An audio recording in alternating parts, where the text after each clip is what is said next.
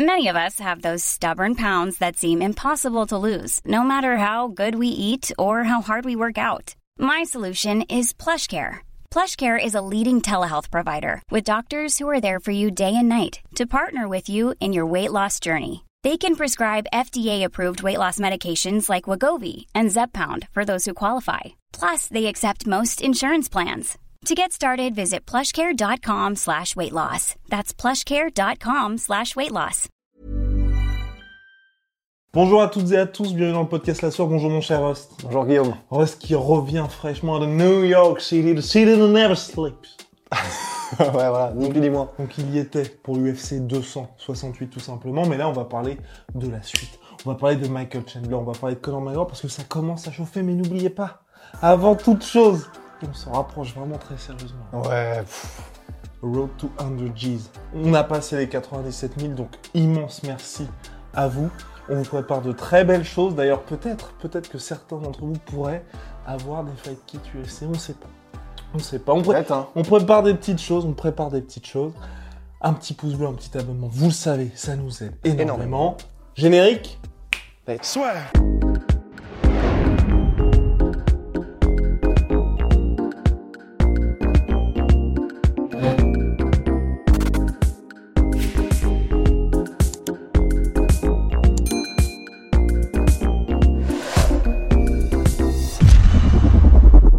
Michael Chandler a écrit 2022 sur Twitter accompagné d'une image d'un montage d'un face-off entre Conor McGregor et lui-même et Conor McGregor a répondu en écrivant at some stage donc à un moment un certain moment. Mhm. ça sera un- ce serait c'est certain.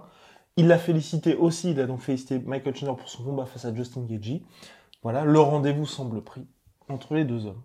Ouais. Bah, numéro 5 pour Michael Chandler numéro 9 pour Conor McGregor. Moi ça me dérangerait pas moi non plus. Et puis, euh, mais en tout cas, il joue tellement bien ses cartes, Michael Chandler. Il est impressionnant. Franchement, il est impressionnant parce qu'il joue.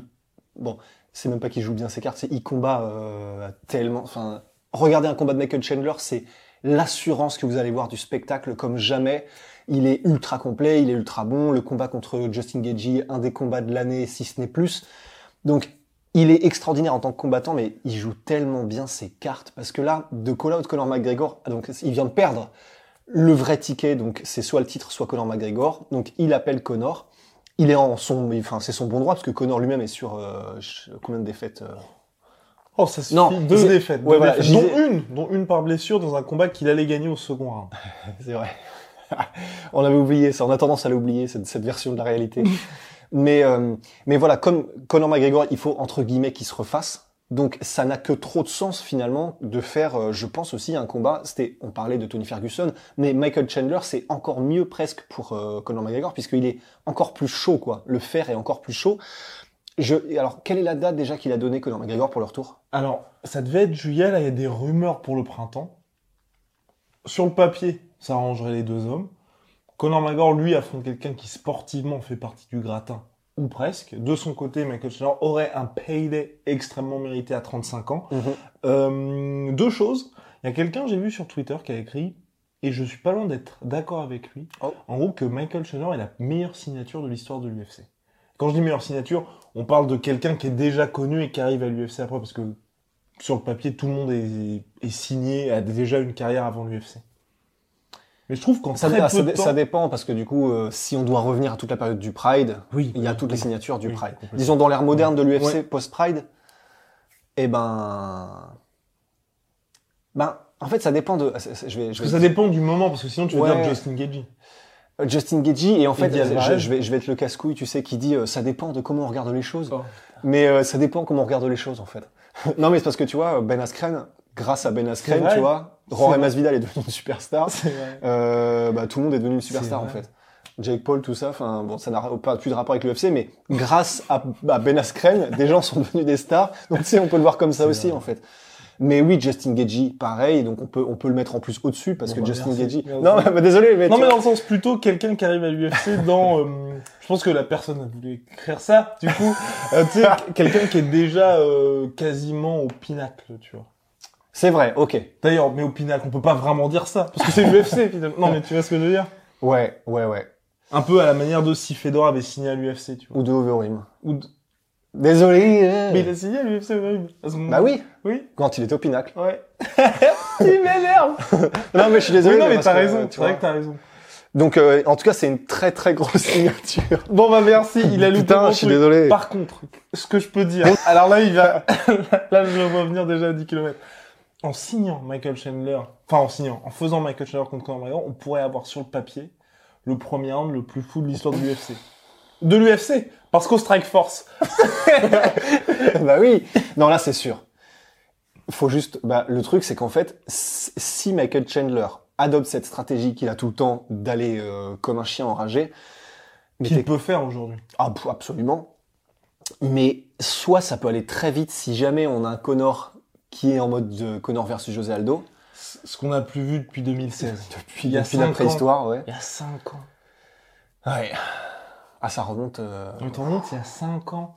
Et puis en plus, là, physiquement, Connor est en train tranquillement de passer son prime, en plus des- du kilométrage, en plus de son tibia qui est euh, en train d'être remis d'une euh, bruit de biscotte.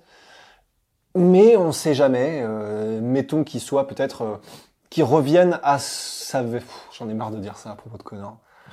C'est, on, on ouais, c'est chiant. ouais. En fait, j'ai, pardon, je, je, je Mais qu'il soit aussi incisif. Ouais, voilà, qui viennent, qui soient bons. Voilà. Euh, et avec un Conor McGregor qui vient en bonne forme et qui soit bon, moins, ouais, voilà, qui soit bon, et ben ça peut faire un combat extraordinaire. Parce que par contre, il y a quelque chose, voilà, qu'on ne peut pas enlever à Conor McGregor, quoi qu'il arrive et quelle que soit la métrique qu'on prend, quel que soit l'angle selon lequel on regarde les choses. Oui. Ouah. Euh, preach, c'est que il y aura toujours du spectacle. Donc c'est ça qui est bien, c'est que même s'il n'a pas le timing qu'on lui connaît, même s'il n'a pas, de toute façon, ce sera un round hallucinant. Effectivement. Juste avant, euh, peut-être le deuxième ou, ou L'un et l'autre. Ouais, peut-être commence à, à baisser un petit peu en régime. Moi, ce qui me fait un petit peu peur pour le coup, et là, c'est, il y a aussi quelqu'un qui avait écrit ça par rapport à, à- à nos articles et les posts qu'on a fait sur, sur ce combat éventuel, c'est que c'est vrai qu'aujourd'hui, Conor McGregor, sur le papier, moi j'ai peur, mais finalement, on a peur contre n'importe quel membre du top 10. Ouais. Oui, c'est ça. En fait, aujourd'hui, euh, il fut un temps où Conor McGregor, on se disait, mais jusqu'où peut-il aller Que peut-il faire Machin, survoler un peu tout le monde. Là, on est effectivement un peu plus arrivé dans cette période où on a un peu peur qu'il se fasse déclencher par tout le monde, en fait. Et à, et à l'époque, tard, l'époque, Car l'époque où on pouvait, on pouvait se dire, Conor McGregor a une chine en adamantium, même maintenant, menton. Un menton. Et qu'est-ce qui C'est m'arrive terrible ce soir. un menton en a- un menton en adamantium, ce n'est plus le cas. Souvenez-vous, moi, c'est vraiment ce qui m'avait frappé le plus. C'est le deuxième combat contre Dustin Poirier. Il se fait toucher une fois, il se recroqueville d'une manière qui précipite finalement le takedown et cette tentative de guillotine qui avait été travaillée à l'entraînement selon Conor McGregor. Mais en tout cas, euh, il y a même plus ce côté, on peut se dire, bon, il peut encaisser deux, trois coups et contre, et contre Michael Chandler. Ah bah, faut pas en encaisser un seul, quoi. Ouais. Surtout que normalement, on n'a pas cette, euh, cette habitude justement d'aller au contact, d'échanger à courte distance. Et moi, ce ce qui me fait le plus peur, c'est que tu vois, il est peut-être, comme on le voit maintenant, c'est toujours cette idée du Conor McGregor qui était dans son prime, qui attend le contre et qui finalement laisse une certaine distance à son adversaire.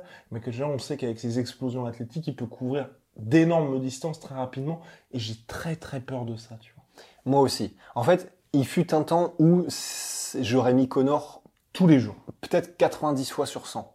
Mais euh, là, en l'occurrence, c'est vrai que c'est voilà, c'est plus le même. Là, sur, sur un combat comme ça, une opposition de style comme celle-là, effectivement, où Chandler est ultra agressif et Connor est en, reste en état de contre-attaquant, comme tu l'as dit, vraiment, ça peut être tout ça aurait pu être tout bénéf pour Connor et bon, ça dépendrait, ça aurait dépendu du game plan de Chandler, mais euh, la lutte, si elle n'était pas au goût du jour pour Chandler, ben effectivement, ça pouvait être très favorable comme match-up à Connor, mais on n'en est plus là, quoi. Donc, euh, même si Chandler voulait mettre de la lutte, je suis pas persuadé que Connor euh, soit ultra ultra chaud pour la défendre maintenant, aujourd'hui. Et effectivement, ben, on a vu qu'il avait pu, il y a très longtemps qu'on l'a plus vu, ce- cet incroyable timing. Il est toujours très bon, Connor, mais ce n'est plus celui qu'on connaissait avant. Donc euh, là, j'ai peur que tu sais, ce soit une image terrible où en gros, euh, Chandler arrive sur un one shot un peu comme contre Dan Hooker et en gros, tu sais, tu vois Connor au ralenti qui a amorcé son mouvement pour contrer, mais trop tard, Ouais. tink, et qui se fait. euh, Et voilà, c'est des gros flashs que j'ai à propos de ce combat, mais c'est pas un petit mais. Et là aussi, vous avez été nombreux à réagir à, à ce propos, et je partage l'avis de certains qui disaient oui, Conor McGregor, on enterre peut-être un peu trop vite, parce que bon, il a perdu ses deux, ses deux, enfin, c'est, il y a trois dernières défaites, mais contre Habib Nurmagomedov et Dustin Poirier. C'est vrai, c'est vrai. Et c'est pour ça que ce sera très intéressant quand on le verra revenir. Mais voilà, c'est contre, contre Dustin Poirier, euh, comment dire, cette défaite, on n'a pas eu l'impression de retrouver euh, un Connor comme il était dans son état C'était prévu, c'était prévu. Ouais, voilà. Premier round pour laisser la confiance à Dustin, Hmm, et deuxième, il allait lui rouler dessus, les gars. ouais. Donc bon, ben, on attendra le troisième, hein, j'imagine, pour voir ça. Mais euh, ouais, j'ai voilà, je. En fait, on en a tellement parlé de Connor. Là, évidemment, c'est un podcast pour Milky, bien sûr. Mais on en a tellement parlé et cette phrase, le vieux Connor, si on le retrouvait, on l'a tellement prononcé qu'en fait, j'ai même, j'ai-. Mais le fait qu'ils soient intéressés par Michael Chandler, toi, ça te... Si, Enfin, si, ça me hype, mais Moi parce aussi, que le ça combat serait beau, quoi. Le combat serait beau. Moi, le seul truc qui m'angoisse un peu, enfin, c'est qu'aujourd'hui, on voit Conor McGregor est toujours très actif sur ses réseaux so- sociaux et ça. que qui répondent aux collabs de Michael Chandler, c'est peut-être le rare moment de lucidité qu'on a eu de sa part depuis peut-être sa défaite, tu vois.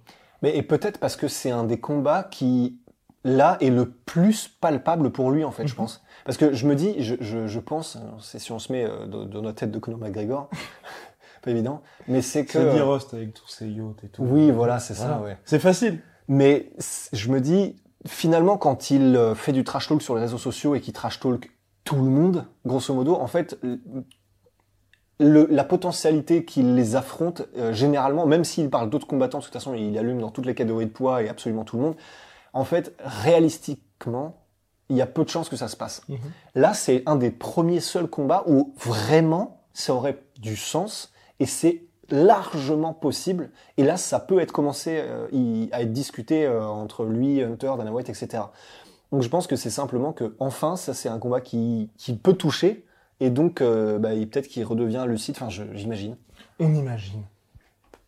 C'est tout ce qui nous reste. C'est tout ce qu'il nous reste, exactement. Enfin, il nous reste ça, et puis MyProtein. Moins 38% sur tout MyProtein avec le code la sueur. Et puis Venom, vous le savez, sponsor de l'UFC. Sponsor de la sueur. Allez, see